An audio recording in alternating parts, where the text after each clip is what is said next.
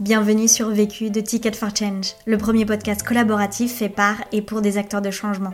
Bonne écoute Je n'ai qu'une question à vous poser. C'est quoi la question? C'est quoi le problème? Vécu À chaque galère, des apprentissages. Vécu, des retours d'expérience pour gagner du temps et de l'énergie. Alors, je m'appelle Cassandre, euh, j'ai 25 ans. Aujourd'hui, je suis facilitatrice en intelligence collective et formatrice en posture de coopération. Le projet qui m'anime le plus en ce moment, c'est une école de la coopération et de l'engagement qu'on a co-créé avec euh, quatre amis qui s'appelle Fertile.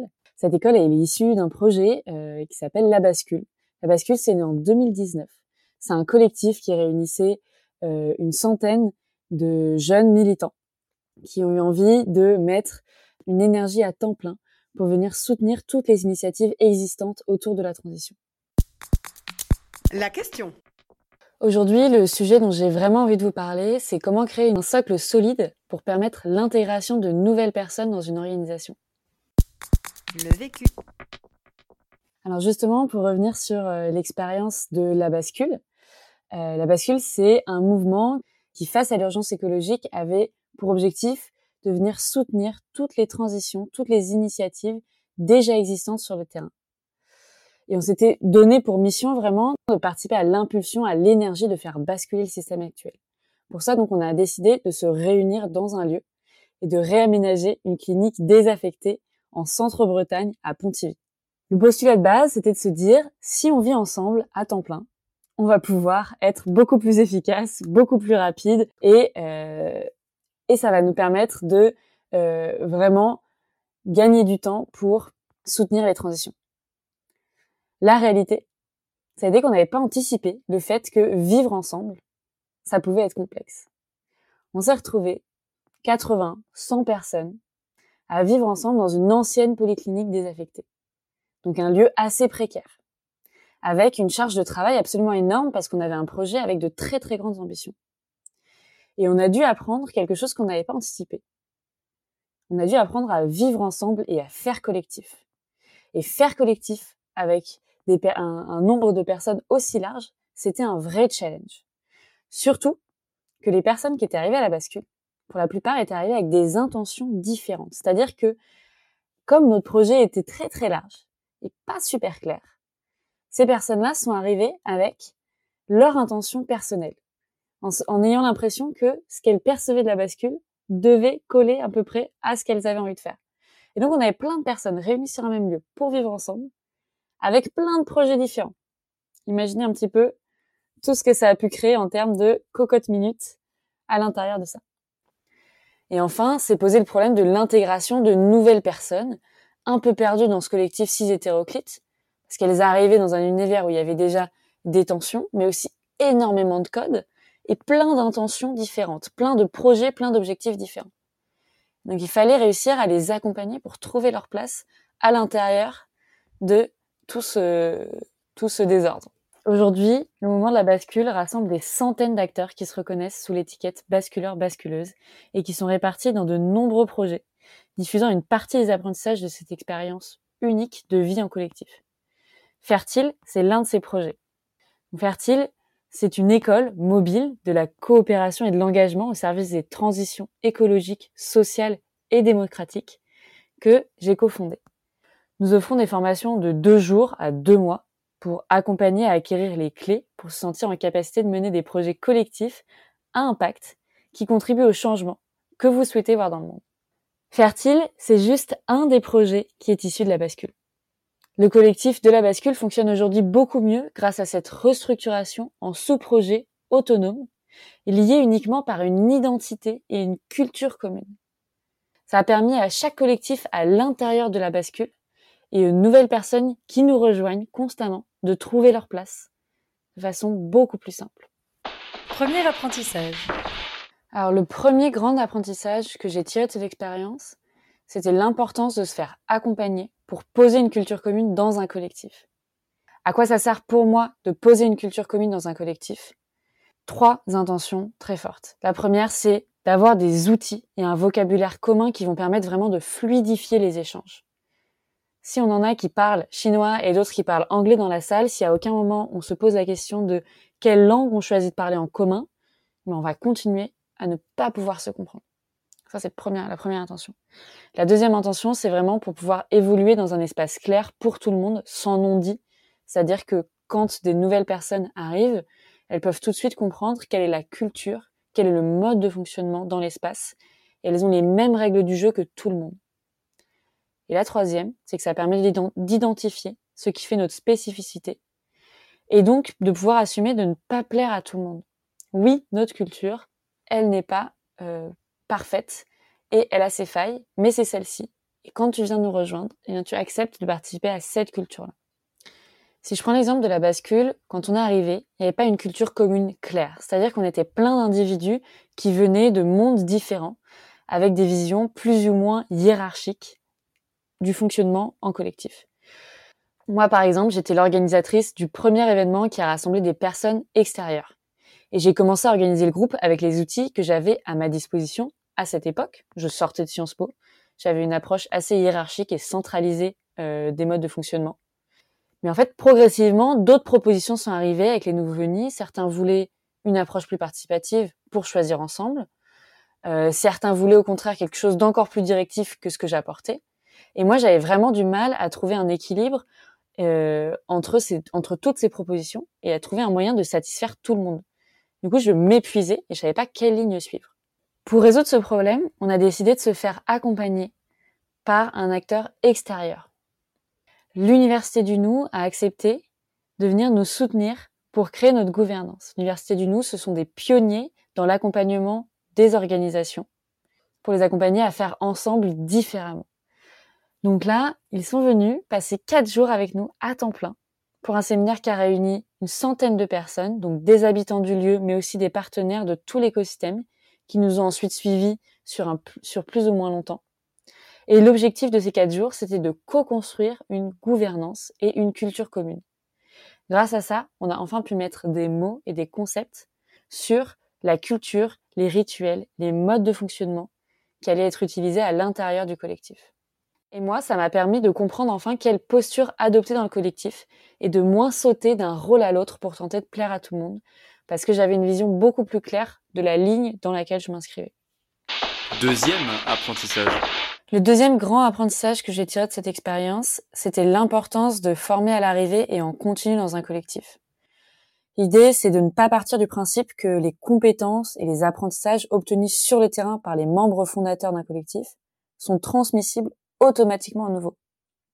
Par exemple, arrivé à la bascule, il y avait personne pour transmettre les bonnes pratiques de l'intelligence collective, que ce soit euh, les codes qu'on avait mis en place, les rituels, mais aussi simplement la pratique du cercle, de la facilitation, etc. Donc il fallait tout apprendre sur le tas.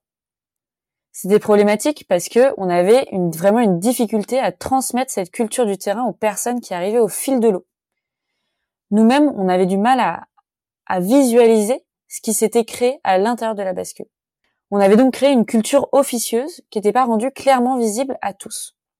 La solution qu'on a trouvée, c'était de créer une formation qui s'appelle la posture apprenante de coopération.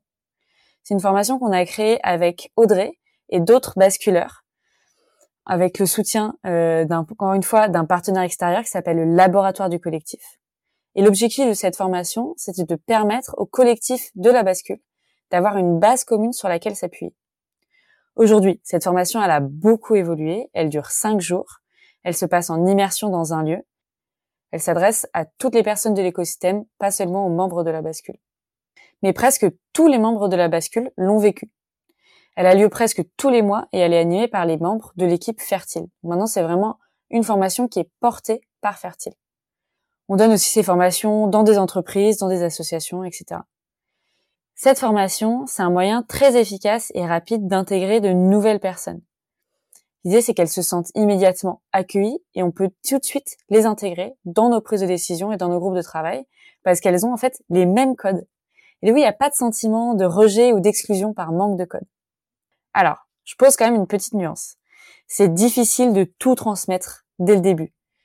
Donc c'est important d'avoir de l'indulgence. On peut pas tout transmettre dans un bloc de formation au début. Indulgence envers nous-mêmes sur ce qu'on peut transmettre, mais aussi indulgence envers les nouveaux qui peuvent pas tout ingurgiter d'un coup. Poser une base au début, c'est essentiel, mais prendre le temps de la pédagogie régulièrement, ça l'est tout autant. Donc toute occasion est bonne pour apprendre ensemble. Il suffit de poser le temps et de tirer ensemble des apprentissages des situations. C'est le meilleur moyen de continuer à monter ensemble en compétences et d'acculturer doucement les nouveaux. Troisième apprentissage. Le troisième apprentissage fort que j'ai eu, c'est l'importance d'avoir une intention de collectif qui est vraiment claire. Quand une nouvelle personne intègre un projet, c'est très important qu'elle sache ce qui est dans le projet et ce qui n'est pas dans le projet. Sinon, je peux me retrouver avec des personnes qui viennent s'intégrer dans un projet pour de mauvaises raisons. Par exemple, la bascule, dans sa première phase de vie, tout le monde pouvait intégrer le projet. N'importe qui qui arrivait à Pontivy pouvait entrer dans le projet. L'intention du projet était très large et un peu floue. On était extrêmement ambitieux et on voulait aller toucher énormément de choses différentes. Ce qui fait qu'on a plein de gens qui nous ont rejoints avec des intentions extrêmement variées. Et ça a été très difficile de travailler ensemble ensuite et de se rejoindre sur des stratégies collectives, puisqu'on avait des intentions très différentes. Si je prends un autre exemple, aujourd'hui à Fertile, on a un temps d'intégration qui est très long, c'est-à-dire que tu peux rejoindre si tu viens vraiment pour répondre à l'intention de fertile. L'intention de fertile est définie très précisément. Et on demande aux personnes qui viennent nous rejoindre de prendre le temps de creuser leur intention personnelle. Ce qui fait qu'on a beaucoup moins de personnes qui intègrent le projet, mais quand elles l'intègrent, elles l'intègrent sur du plus long terme. C'est une intégration qui vient répondre aux besoins de l'organisation. Donc typiquement, on va pas intégrer une nouvelle facilitatrice si on n'a pas vraiment de travail pour elle. On va intégrer quelqu'un seulement si ça répond aux besoins et à l'intention du collectif. Alors comment est-ce que je peux poser l'intention d'un collectif? La première étape, c'est de bien faire la différence entre mon intention personnelle, c'est-à-dire pourquoi est-ce que moi j'ai envie de faire ça, et l'intention du projet. Ce sont deux intentions différentes. Ce qui m'anime, c'est pas obligatoirement l'objectif du projet. Et donc là, je vais pouvoir me poser les questions suivantes. À quel problème mon projet répond? Quel est son objectif final? De quelle façon il souhaite l'atteindre? Quelle route il refuse d'emprunter. Je vais faire le tour de toutes ces questions pour pouvoir définir ma raison d'être, mes valeurs, ma stratégie et mes lignes rouges. Et de cette façon, quand les nouveaux, les nouvelles vont intégrer, ils vont pouvoir savoir dans quel cadre ils s'intègrent. Quatrième apprentissage. Le quatrième apprentissage que j'en ai tiré, c'est l'importance d'avoir des espaces d'expression qui soient réguliers et cadrés. L'idée là, c'est de laisser l'humain s'exprimer au-delà de son rôle de pas se jeter sur l'opérationnel dans un collectif sans avoir de l'espace pour que les tensions, les ressentis, les émotions puissent sortir. Le deuxième objectif de ça, c'est de réinterroger la raison d'être, la stratégie et la culture de façon régulière et collective pour coller à la réalité du collectif, du terrain et être en phase avec les nouveaux arrivants. Mais de pas la réinterroger constamment parce que ce serait épuisant. Si je prends l'exemple de la bascule, on était dans une réinterrogation constante. C'est-à-dire qu'à chaque fois qu'une nouvelle personne arrivait dans le collectif, elle venait réinterroger notre façon de fonctionner. Elle venait réinterroger la stratégie et elle venait réinterroger nos modes d'opération. C'était épuisant. C'était un mélange de tensions interpersonnelles, de frustration humaine et organisationnelle dans le même sac. Et il y avait une sensation très forte qu'on était en train de créer une élite informelle qui pouvait tendre le reste du groupe. Parce qu'en fait, on n'avait pas d'espace pour venir relâcher d'un côté les tensions interpersonnelles et de l'autre travailler ensemble collectivement sur la stratégie à intervalles réguliers. Les apprentissages qu'on en a tirés à Fertile et ce qu'on a mis en place, c'était de créer des séminaires réguliers pour ouvrir ces questions. Donc tous les quatre mois, on prend quatre jours ensemble, animés par quelqu'un d'extérieur, pour nous recentrer sur la vision long terme, pour réaligner nos actions, mais aussi pour se faire des feedbacks sur ce qui s'est fait dans les mois précédents, mais aussi pour prendre le temps d'exprimer nos ressentis, nos joies, nos déceptions. C'est le moment où on va ouvrir les grosses boîtes, la stratégie, la gouvernance, les sujets de fond, et qu'on vient leur donner de la substance. On vient les réinterroger en fait. Et ça nous permet de repartir de ces séminaires avec à chaque fois une ligne claire pour les mois qui suivent. Conseil pour gagner du temps. Alors, euh, moi, si j'ai un conseil pour gagner du temps, c'est de prendre du temps pour créer de la confiance avec les personnes avec qui je travaille. Prendre ce temps pour euh, nourrir un lien, tenter de les voir en dehors du travail, les rencontrer dans leur complexité, avoir des moments plus informels avec eux. Ça me permet derrière de lâcher prise complètement et de pouvoir vraiment leur faire confiance et de ne pas avoir à vérifier ce qu'ils font tout le temps. Avec Fertile, on passe aussi pas mal par le sensible pour faire ça. Je pense que j'ai partagé une danse avec au moins chaque personne de l'organisation et ça, ça m'a permis de créer des liens très très forts de confiance avec eux. Conseil pour gagner de l'énergie. Un conseil pour gagner de l'énergie, euh, moi, c'est faire ce qui me passionne. Quand je facilite, quand j'anime, quand je forme, je gagne de l'énergie parce qu'en fait, je suis dans mon flow. Je suis dans une énergie qui me nourrit. L'autre question. Alors la question que je me pose en ce moment, c'est comment est-ce qu'on peut mettre en place une culture commune, justement, qui ne va pas s'encrasser, qui va rester vivante, rester adaptable aux enjeux du terrain, qui soit vraiment résiliente et qui ne dépende pas seulement de quelques figures emblématiques ou de quelques personnes capables de transmettre, sur un très grand collectif. Mais qui ne soit pas non plus un sujet de discussion trop constant. Donc comment c'est trouver cet équilibre entre avoir une culture commune qui est agile et en même temps qui n'est pas épuisante, qui n'est pas au centre de tout? Si toi aussi tu souhaites mettre plus de sens dans ton travail, participe à notre programme L'Exploration. Une expérience de 48 heures en collectif pour faire le point sur tes talents et repartir avec ton plan d'action. Toutes les dates et toutes les villes sont sur notre site ticketforchange.org. Vu, Vécu. vaincu. Pour plus de vécu, clique vécu.org. Je voulais te dire, euh, tu sais, on, on a tous nos petits problèmes. Vécu. Ticket for